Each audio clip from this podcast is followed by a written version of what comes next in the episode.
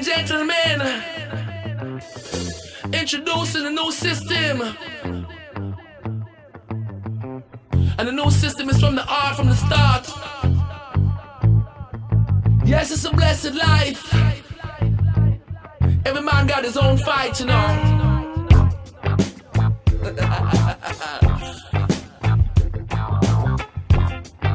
Hola, bienvenidos a un nuevo podcast de From the Street with Love, con el creador de Impacto Vital, Alberto Fuertaco, y un servidor, el disruptor Carlos Gutiérrez. Buenos días, Carlos, ¿cómo estás? Estoy bien, estoy bien, amigo, estoy bien. Estoy muy contento, ya sabes, para mí martes y jueves son brutales, porque tengo el podcast con mi colega Alberto. ¿Y tú cómo estás? ¿Y en qué horas, como siempre, y lugares? Pues mira, aquí desde las 5 de la mañana, desde las 4 despiertos, esperando desde... ¿Dónde estás tú, Carlos? Pues ojalá estuviese en otro sitio, pero por ahora, aunque no me quejo, sigo estando en esta isla fantástica que es Siquijor, en Filipinas, a las 11 de la mañana. Una maravilla, Siquijor. Yo me enamoré de Siquijor hace muchos años. Volveré, y tú y yo lo sabemos. lo sé, lo sé. Pues, ¿qué, ¿qué, nos traes hoy, Carlos? Cuéntanos. Pues como he publicado en mi Instagram, eh, Alberto y yo estuvimos hablando de que sería bueno eh, a través también de un feedback de un compañero, hablar de algunos libros que nos han influenciado y, poder transmitir un poco lo que los libros nos han transmitido a nosotros. Así que hemos decidido que una vez al mes vamos a hablar de dos libros, un libro Alberto, un libro yo, el cual nos ha generado algún tipo de impacto y de por qué nos ha generado ese impacto. Va a ser un pequeño, solo un pequeño resumen de cada uno de ellos. Y yo sí que voy a mencionar una cosa que se lo he comentado a uno de nuestros oyentes yo creo fielmente en que los libros te eligen a ti, tú no eliges a los libros, porque no todos los libros te hacen mella de la misma manera en el mismo momento. Creo que estamos en momentos, tienes que encontrar esa alineación perfecta de, cómo te entra un libro. es verdad. Eh, en ocasiones a mí me ha pasado, justo ahora, justo ahora, ayer mismo, estoy otra vez con la literatura de Marcos Vázquez, sobre todo en el tema de movilidad y bueno, en unas cosas que tienen que ver con mi, con mi pasión. Y, es algo que leí hace muchos años, de sus primeras cosas que leí, y, las pasé desapercibido porque no estaba en el momento de leerlas. Y ahora las estoy leyendo como algo nuevo, imagínate, eso pasa igual con los libros. Totalmente, totalmente. Pues bueno, sin más dilación, os voy a presentar el libro, uno de los libros que a mí más me ha impactado. El libro se llama Los Cuatro Acuerdos. Eh, los Cuatro Acuerdos mm, no es, es, es bastante famoso, pero no tiene tanto bombo a lo mejor, sobre todo porque este libro lo escribió don Miguel Ruiz eh, y está basado en la sabiduría de los antiguos toltecas eh, del antiguo México. Entonces, él creó, bueno, él, él piensa que desde que nosotros nacemos aprendemos a vivir con las reglas de la sociedad. Entonces, eso nos evita entrar en el camino para encontrar nuestro verdadero ser. Y esto es, las influencias externas son las que más nos generan pues capas como una cebolla y nos impiden encontrar en realidad quiénes somos de verdad. Eh, don Miguel Ruiz, basado en esta sabiduría, encontró los, cuatro acuerdos, que aunque son muy sencillos, bueno, sencillos por decirlo de alguna manera, ¿sabes qué pasa? Que las cosas sencillas son las que más nos cuestan aplicar en el día a día, porque son sencillas y estamos acostumbrados, nos gusta ir a lo complicado. Entonces, eh, los cuatro acuerdos funcionan eh, los puedes aplicar a cualquier parte de tu vida. Tienen un valor muy, muy, muy fuerte. cuando los esté mencionando ahora, te darás cuenta. Bueno, os voy a hacer una pequeña mención. El primero de todo es, sé impecable con tus, con tus palabras. Sé impecable con tus palabras. Ahora me meteré en él. El segundo es, no te tomes nada como personal. El tercero es, no adivines ni supongas. Y el cuarto haz siempre lo mejor que puedas. Son cuatro cosas muy, muy sencillas, pero que nos cuesta llevarlas a la práctica por lo, mismo, por lo que te acabo de comentar, por esto, porque nos gusta lo complicado. Eh, os voy a empezar con la primera. Eh, sé impecable con tus palabras. Más allá de tu idioma, cultura y experiencias, el lenguaje que utilizas y esto tú me has oído muchas veces hablarlo, la comunicación, que para mí es vital, el lenguaje que utilizas eh, es como te vas a representar al mundo. Entonces, tus ideas, tus metas, tus propósitos, tus relaciones, tus vínculos, tus dones, todo se manifiestan a través de la palabra. La palabra escrita, gestionada a través del cuerpo, etcétera, etcétera.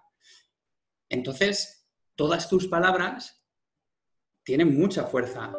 Están cargadas de, un significado muy fuerte y sobre todo para ti. Yo creo que la palabra sería ser impecable, eh, del primer acuerdo, es impecable con tus palabras. La impecabilidad es asumir responsabilidad de, todo, de todos y cada uno de los compromisos que nosotros asumimos para transmitirlos a través de esa palabra.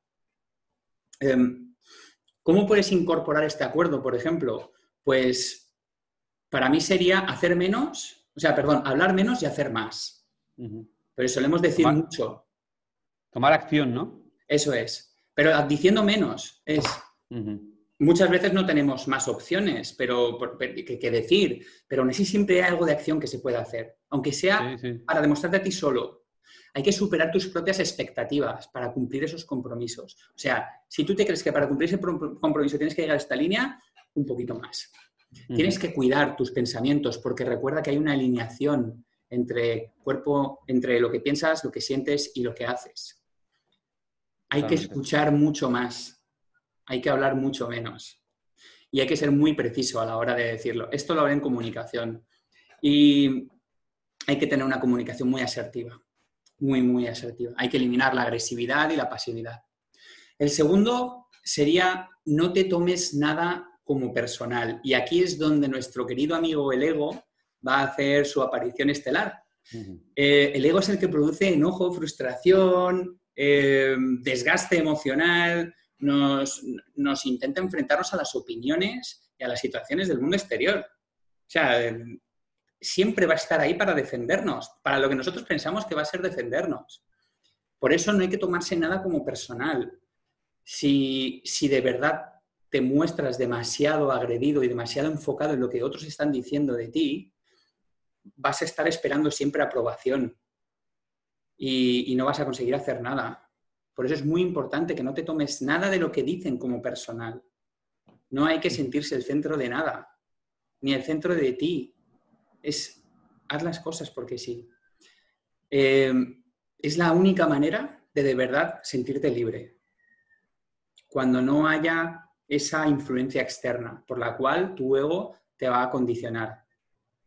Y, no significa que no, te, que no te vaya a importar lo que los demás dicen, significa la manera en la que, en la que te va a afectar. Y, lo que no hay que intentar es cambiar los pensamientos o, o los comportamientos de otras personas porque no estén alineados contigo, porque te vas a frustrar. A lo mejor eres tú el que tiene que cambiar eso y no es la otra persona. Pero una frase que yo he utilizado muchísimo es, tú no puedes cambiar a quien no quiere ser cambiado.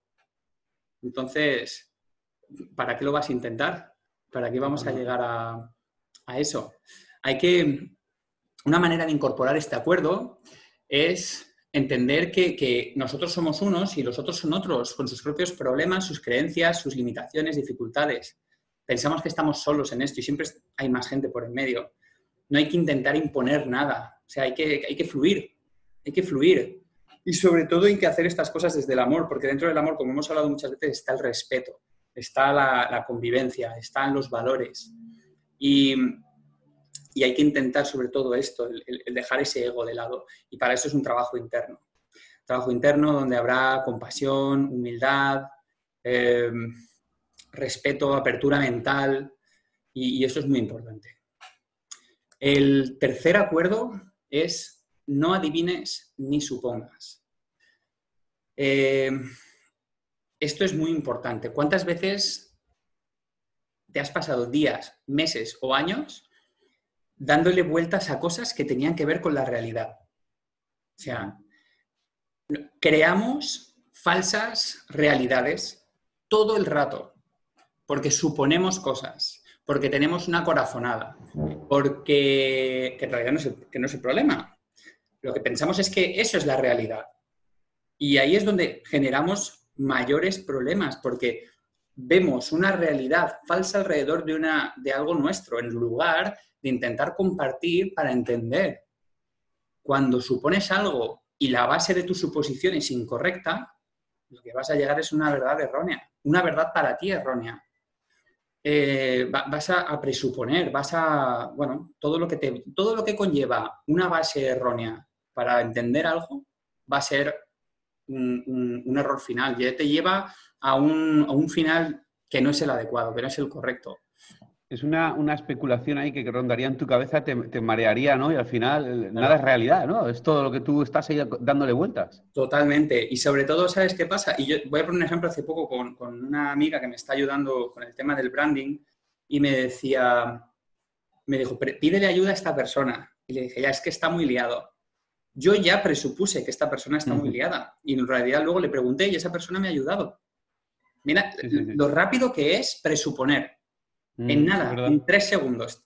Entonces, ¿cómo, ¿cómo podemos incorporar este acuerdo? Lo primero, hay que hacer más preguntas, las preguntas correctas, lógicamente. Hay que ser paciente, hay que reflexionar, hay que conectar mucho más con los demás para entender todo esto. Mm, la escucha activa y comunicación asertiva, que también está muy involucrado en todo esto, son, son vitales. Y luego hay que intentar no, no, ver todo esto desde la parte emocional intenta por lo menos que para tomar este punto de vista dejemos que las emociones se enfríen un poco antes de actuar compulsivamente, porque las emociones nos van, sí, te, pues te guían, somos animales, ¿no? Somos pasionales, la parte gutural no, nos tira hacia adelante, pero mm. puede ser muy duro. Por eso es importante permitir que las emociones se enfríen un poco. Mira, hay, un, dicho en psicología, perdona Carlos, que me lo contaron hace muchos años y me encantó, lo tengo presente muchas veces. De hecho, lo, acabo de, lo tengo ahora mismo presente en una situación. Siempre que tengas un conflicto con una persona, ya sea tu pareja o sea quien sea, coge una botella de agua del congelador, la llenas, ¿vale? Una botella de agua, la metes en el congelador y la sacas. Cuando la sacas y la dejas encima de la mesa. Cuando se descongele podrás hablar con ella. ¡Qué buena! quiere decir, calma, espérate Calma, tío, calma. Pues me ha gustado mucho ese, ese pin al tercer acuerdo. El cuarto acuerdo es, haz siempre lo máximo, lo mejor que puedas. Y esto lo hemos hablado. Sé la mejor versión de ti mismo. Hay que buscar la excelencia. Em, muchas personas buscan ser perfectos, pero ser perfectos es lo erróneo. Hay que ser mm, mejores, hay que ser una evolución de ti mismo hay que ser una persona excelente, no impecable, porque tú tienes que errar, tienes que equivocarte en estas cosas, pero tienes que dar siempre el 100%, el 100% yo diría hasta el 120%, porque siempre pienso que damos hasta donde pensamos que es el 100 y nos queda siempre ahí un, extra que podríamos estar usando.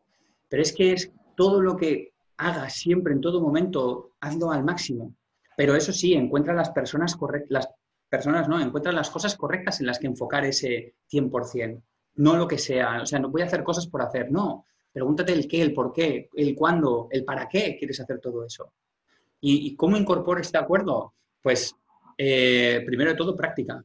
La práctica todos los días. Como por ejemplo, eh, los, los, hábitos diarios de mañana, cuando te levantas, todos los días. Da el 100% de ti en tu meditación de la mañana, da el 100% de ti en tu escritura de la mañana, da el 100% de ti en esa lectura de la mañana inspírate en personas que han hecho esto ya, hay un montón de gente que ha hecho todo esto. Habla con personas que te puedan transmitir. Es súper importante rodearte de estas personas, personas que ya hayan pasado por esto, que tengan esa experiencia vital, porque vamos a conectar con esas emociones. Y eso es súper, súper importante. Y lee mucho, como nosotros hacemos, lee mucho, escucha podcasts como los nuestros, y al final, cuando te nutras de todas estas cosas, el llegar al 100% va a ser brutal y vas a, vas a entender que tienes una fuente inagotable de poder personal, porque estás siempre en progresión hacia la excelencia. Y recuerdo, ah, de nuevo, que la excelencia no es la perfección, es el luchar siempre por un poco más. Y lo más seguro es que te caigas y lo más seguro es que te den un cubo de agua fría. Pero esa es la búsqueda de la excelencia, el no tener miedo a encontrarnos con todas estas cosas. Así haces una cosa Así haces una cosa por fuera, así eres dentro también, como el libro de Maricondo, ¿no? Que te dice la magia del orden. Entonces, eh, desde que lo leí es, si haces bien la cama, haces bien la comida, haces bien tu vida, haces bien todo. Si haces una cosa, si haces todo. Como eres dentro, eres fuera. Así es, amigo. Pues bueno, este es mi pequeño resumen del libro Los Cuatro Acuerdos de Don Miguel Ruiz y ahora nuestro amigo Alberto os va a presentar su libro. Muy buen libro el de los Cuatro Acuerdos, Carlos, muy bien, muy bien elegido. Lo leí hace poco, me lo terminé hace poco y me gustó mucho. Bueno, pues yo tengo un libro de Víctor Frank, El hombre en busca de sentido. Y bueno, voy a ir rápido así contándos un poquito. Creo que este libro llegó a mi vida en un momento muy importante, me ayudó mucho sobre todo en el tema de la actitud y el propósito. Es un libro que trata sobre todo esta actitud y propósito.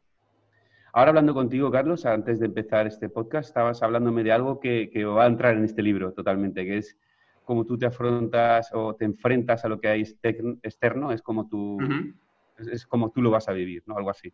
Entonces, os diría que es un libro de un psiquiatra judío que, pasó la Segunda Guerra Mundial internado en Auschwitz, eh, que es un campo de concentración. Y bueno, pues allí imaginaros el, tipo de comida que había. En el libro habla de, comer una vez al día un vasito de caldo, mm. de comer una vez al día un trocito de pan, de estar eh, bajo unas condiciones climatológicas de bajo cero en muchas ocasiones, eh, cuando, cuando pierdes todas esas cosas que quizás nunca nos hemos atrevido a perder o nunca nos hemos visto en la situación de perder. No quiero comparar mi situación con este libro, ni mucho menos, pero sí que he visto circunstancias que se asemejaban, como puede ser el haber estado encerrado, el haber perdido la libertad.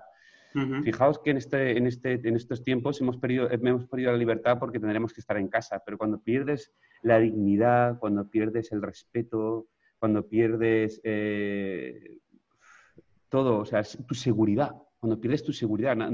hay poca gente que pueda entender que puedes perder la seguridad.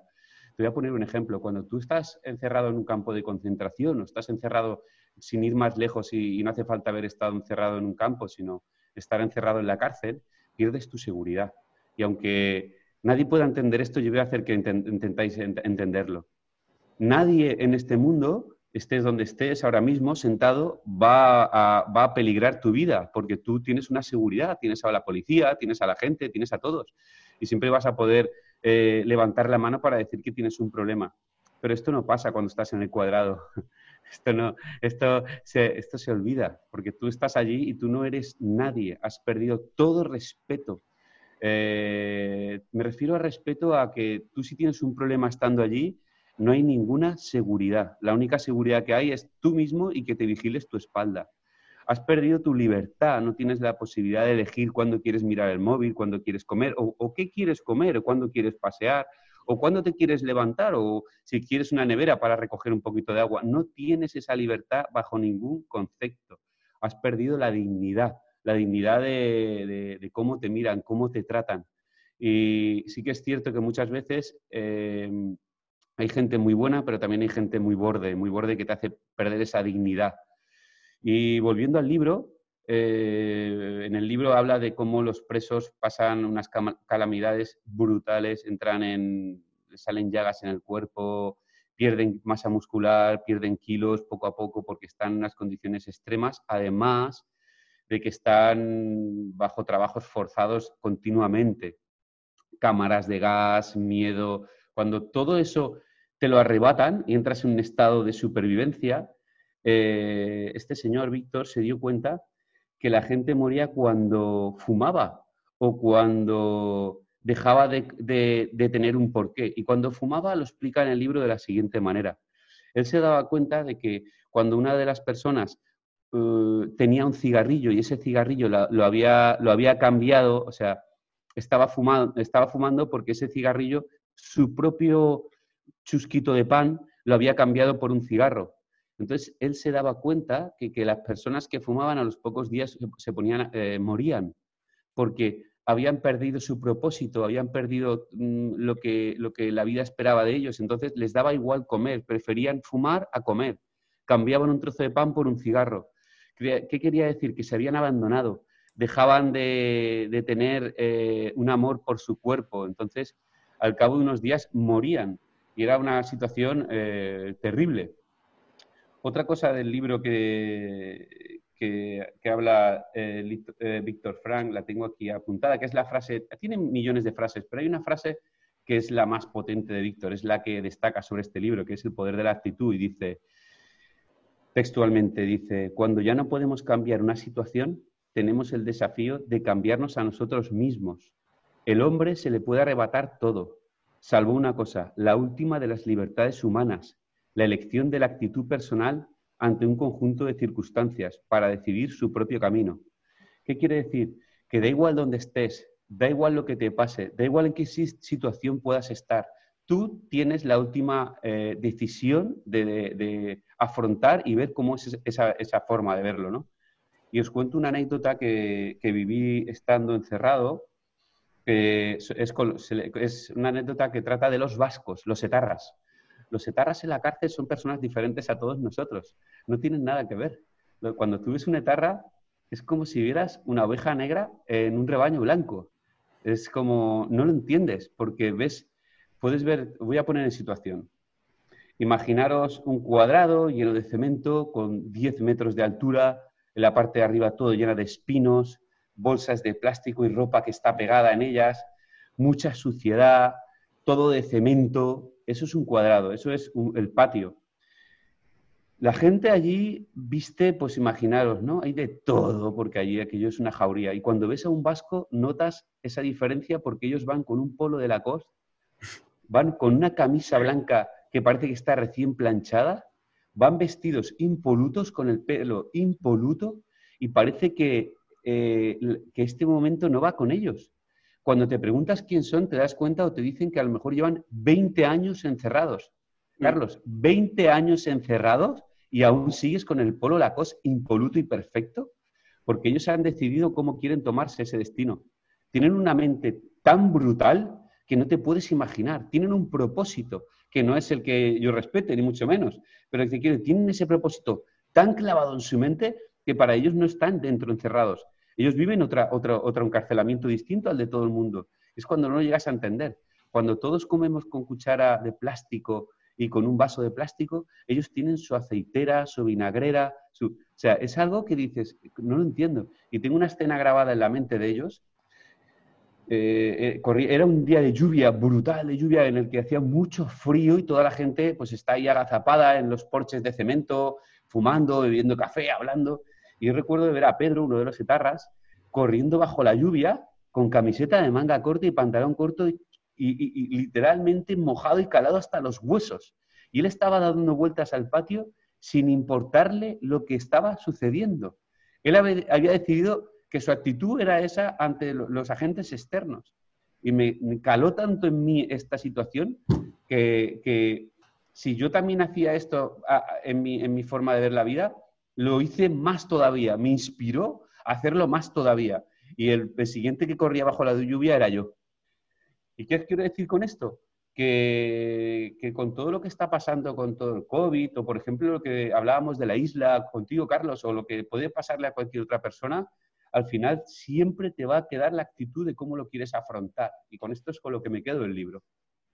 Qué bueno. La verdad es que mm. justo hemos tenido, Alberto y yo, una conversación antes de grabar el podcast y, tenía que ver sobre esto. Al final, eh, en mi caso, por ejemplo, pues aunque sea una isla maravillosa que, de la cual estoy enamorado y tengo mi negocio aquí, aunque esté cerrado también, pero, pero es tu, es tu actitud la que va a definir tu día a día. Y me cuesta mucho a veces definir la actitud para una semana entera, y esto lo he mencionado. Entonces yo decido por la mañana la actitud que voy a tener ese día.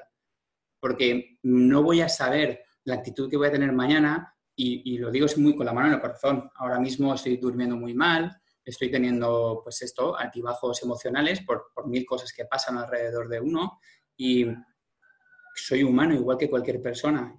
Entonces, todo esto lo que me hace es darme cuenta de que cuando me levanto tengo que dar el 100% de mí en las primeras tres cosas que hago, en las primeras tres, cuatro cosas que hago para ayudarme a, decidir cómo va a ser mi actitud en este día. Y aún así puede ser que haya factores externos que me vengan por detrás a dar un palazo, pero mi actitud me va a ayudar a mantenerme. Y si no, imaginaros que no tuvieses esa actitud. Lo que va a pasar es que el día que no trabajas en eso, el día que de verdad no defines tu actitud, cuando te viene ese palazo por detrás, te quedas ahí. Y te va a costar levantarte. Te va a costar levantarte mucho. Así es. De hecho, fíjate, retomando a todo esto y también sobre al libro, la actitud y el propósito. El libro habla de un propósito. ¿Qué quiere decir?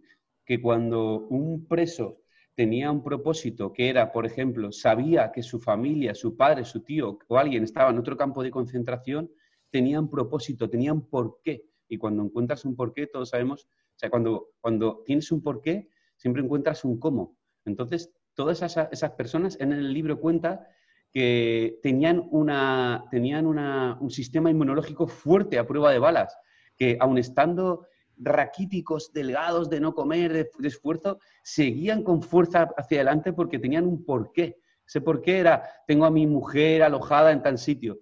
Y cuenta también la historia de cómo cuando esa gente que tenía ese porqué decidía que, o, se, se, enteraba de que su familia había muerto, los habían aniquilado en las cámaras de gas, automáticamente a los pocos días morían, se dejaban de sí. Esto pasa también curiosamente, yo soy un, yo soy, he sido un cazador de, pajaritos de pequeño. Cuando era pequeño me encantaba cazar pájaros. Los pájaros, los pájaros pequeñitos tienen una cosa que se llama hacer bola. Cuando tú coges un pájaro pequeñito que tiene esa, esa esencia salvaje, hay pájaros que tienen una esencia tan salvaje que es muy difícil criarlos, como puede ser un gorrión, como puede ser un búho, eh, pero hay otros que no. Pues estos pajaritos, cuando tú los coges de pequeñitos y los encierras, se hacen una bola y ellos mismos mueren. En horas mueren. No entiendes el por qué, nunca entendí el por qué. Y es porque yo creo que tienen un sentido de que ya no saben, no tienen un, propósito, ya que se han quedado ahí en, la muerte. Sin embargo, otras rajas de pájaros sí que les pasa y viven, es curioso. Porque mira, qué, gracioso es. Al final, bueno, la naturaleza y sus, y sus sorprendentes maneras de reaccionar, ¿eh? Totalmente, totalmente. Pues muy bien, chicos. Eh, como primer, primera vez, esperemos que os haya gustado eh, la presentación de nuestros dos libros una vez al mes para no agobiaros por si os lo queréis comprar o queréis leerlo. Eh, uno de los podcasts estará dirigido a esto, a dos libros que han impactado en las vidas de mi amigo Alberto y la mía. Así que muchas gracias chicos, muchas gracias Alberto.